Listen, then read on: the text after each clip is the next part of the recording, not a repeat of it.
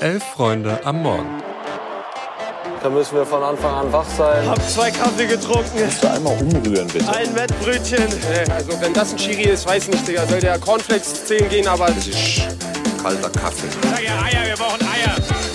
Es ist Dienstag, der 7. November. Herzlich willkommen bei Elf Freunde am Morgen. Ich bin Luis und an meiner Seite ist Eva. Hallo. Wir sprechen über den heutigen Champions League Abend mit Fokus auf den BVB. Wir widmen uns mal dem ersten FC Köln und haben noch ein, zwei News dabei. Viel Spaß. Ja, beide haben vier Punkte. Drei Spiele sind jetzt nur noch zu gehen. Die Floskel richtungsweisendes Spiel, das trifft definitiv auf die Partie zu zwischen Borussia Dortmund und Newcastle United heute Abend.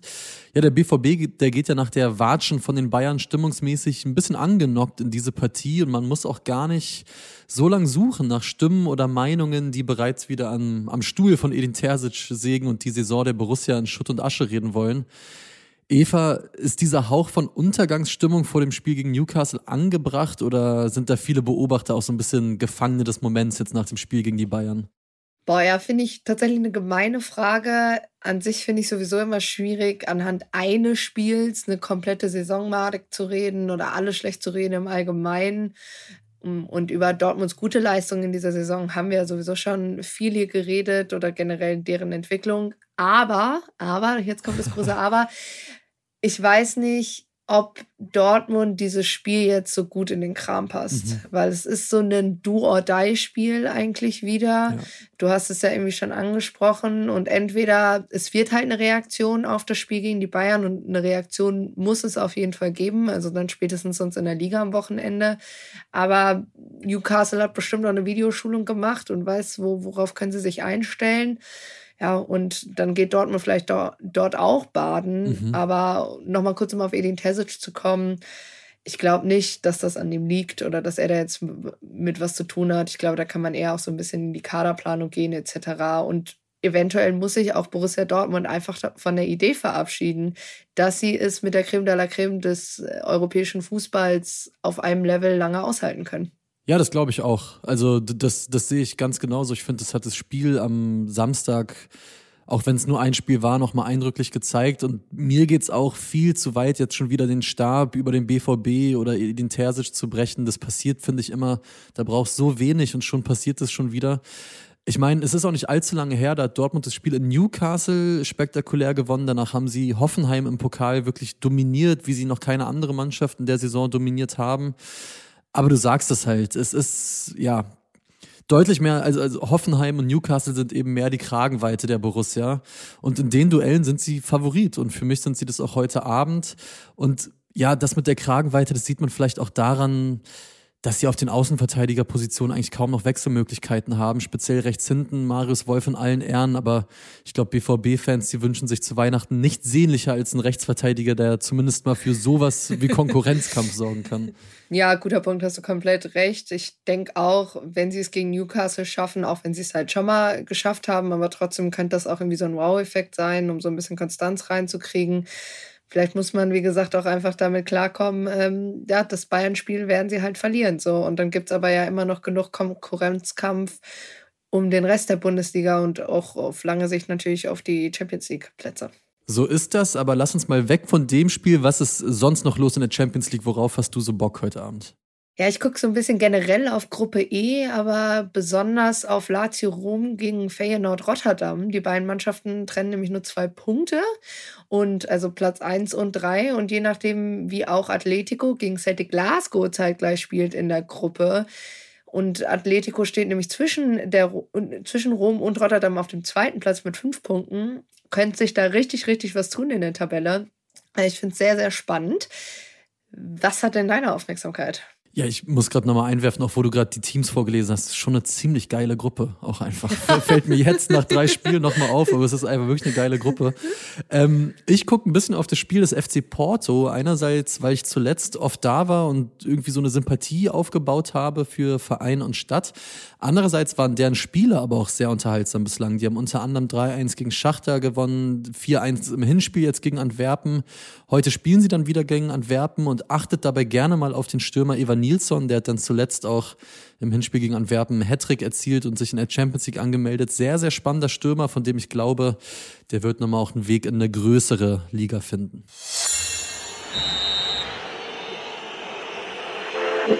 Ja, und von spannenden Stürmern kommen wir zum FC. Da läuft's momentan nicht so. Karneval steht vor der Tür und äh, der FC ist momentan schon im unbeliebtesten Kostüm jedes Fußballfans unterwegs. Das Abstiegsgespenst. Es ist immer noch Platz 18, ein Sieg in zehn Spielen und von 26 Torschüssen am Wochenende gegen den FCA geht halt nur einer rein und es bleibt nur ein Punkt. Luis, du kennst dich ja auch mit Abstiegskampf aus. Was ist da los beim FC? Ja, bevor ich hier von meinen äh, Traumata erzähle, lass uns lieber kurz einen FC-Experten äh, zu Wort kommen. Und zwar Julius Fellermann, ehemaliger Elf-Freunde-Praktikant und heute Social-Media-Mann bei RTL und leidgeprüfter FC-Fan. Und das hat er über die aktuelle Situation seines Herzensvereins zu sagen. Der FC hat meiner Meinung nach gerade so ein bisschen zwei Probleme. Zum einen ist einfach die Kaderqualität im Vergleich zu vergangenen Saisons eher schlechter geworden. Das sieht man auch in Augsburg beim Spiel. Die 10, 15 Chancen, die du da hattest, gefühlt. Und keiner kriegt es drauf, die Murmel irgendwie im Kasten unterzubringen, ist dann irgendwann kein Trainerproblem mehr. Trotzdem muss ich aber sagen, fehlt mir bei Baumgart oft so ein bisschen der Plan B. Dieses vorne angreifen, viel Pressing, viel Laufen, das ist einfach gefährlich gegen einige Bundesligamannschaften, wie man auch gegen Leipzig zum Beispiel gesehen hat. Du musst dich meiner Meinung nach im Abstiegskampf auch einfach mal mit allem Mann hinten reinkacheln und das Leder asozial nach vorne rüsseln. Hoch und weg damit. Weißt du, das ist einfach die sichere Variante. Weil du darfst in diesem Moment nicht in die zweite Liga gehen, denn es steht immer noch diese Transfersperre aus. Du hast wirklich ein Geldproblem einfach. Und dann, wenn du jetzt mit dem Kader runtergehst, dann sehe ich wirklich ein Risiko, dass die da unten bleiben und nicht wieder wirklich hochkommen. Und sind wir schon beim Thema Gehen, äh, ich glaube nicht, dass Steffen Baumgart rausgeschmissen wird, wenn er während der Saison noch gehen sollte, dann weil er es selber geht.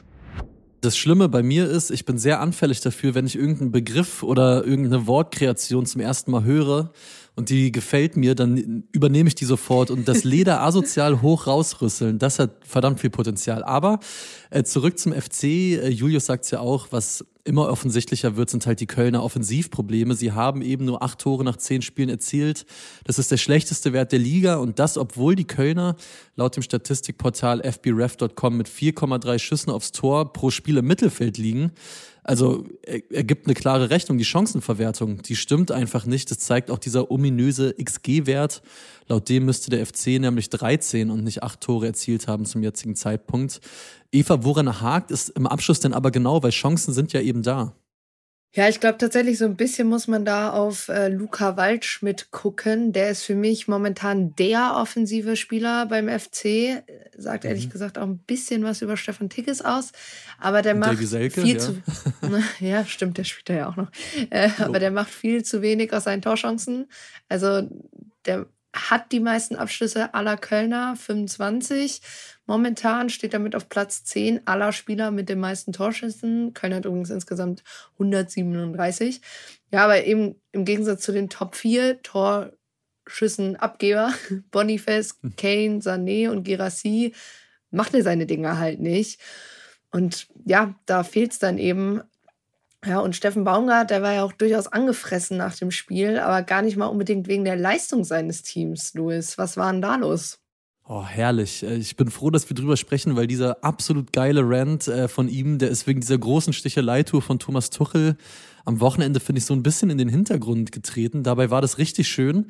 Äh, ich zitiere kurz, der Rasen hat eine beschissene Qualität und genauso meine ich das, hat Baumgart nach dem Spiel gegen Augsburg gepoltert und darauf verwiesen, dass sich eben schon mehrere Vereine beim FC zuletzt über den Rasen beschwert hätten, Stichwort Verletzungsgefahr. Und jetzt sei es für Baumgart eben selbst auch mal an der Zeit gewesen, das anzusprechen, die Stadt auch durchaus so ein bisschen anzuschwärzen. Eva, ist das eine faule Ausrede, um von den ja nicht so guten Ergebnissen abzulenken oder hat er dann einen validen Punkt? Also ich gehe nicht häufig mit Steffen Baumgart konform, aber da bin ich tatsächlich voll bei ihm, weil ein Bundesliga-Verein sollte einfach wissen, wie man einen Rasen in Stand hält und es ist halt wirklich diese Verletzungsgefahr da. Absolut. Dann lass uns zum Abschluss nochmal in unsere News reingehen.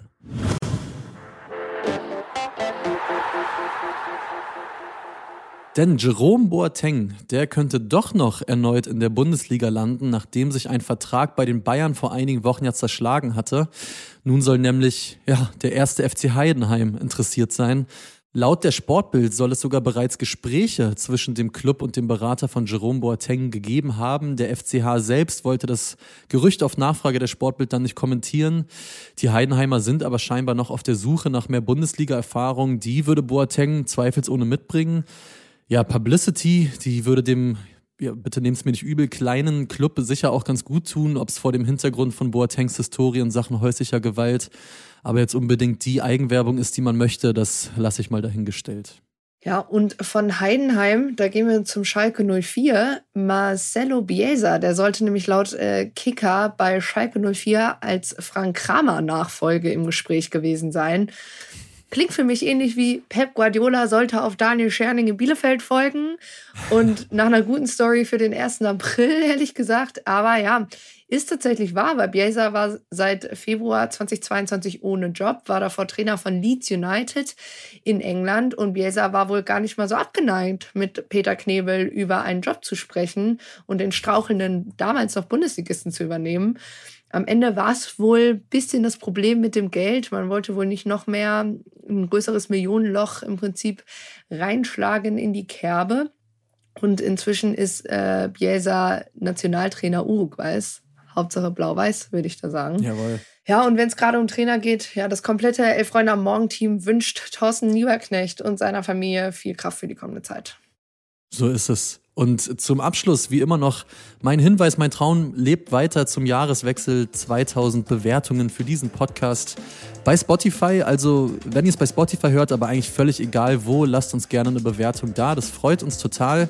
Und als kleine Morgenmotivation möchte ich noch einen Tweet äh, weiterreichen von der lieben Kollegin Mia Güte. Ähm, wenn ihr so ein bisschen schlapp in diesen Dienstag startet, dann lasst euch äh, diesen Satz eine Lehre sein. Wenn ihr euch jemals unnütz fühlt, denkt daran, RB Leipzig hat einen Fanbeauftragten. In dem Sinne, schönen Dienstag und Eva, den wünsche ich dir natürlich auch. Tschö.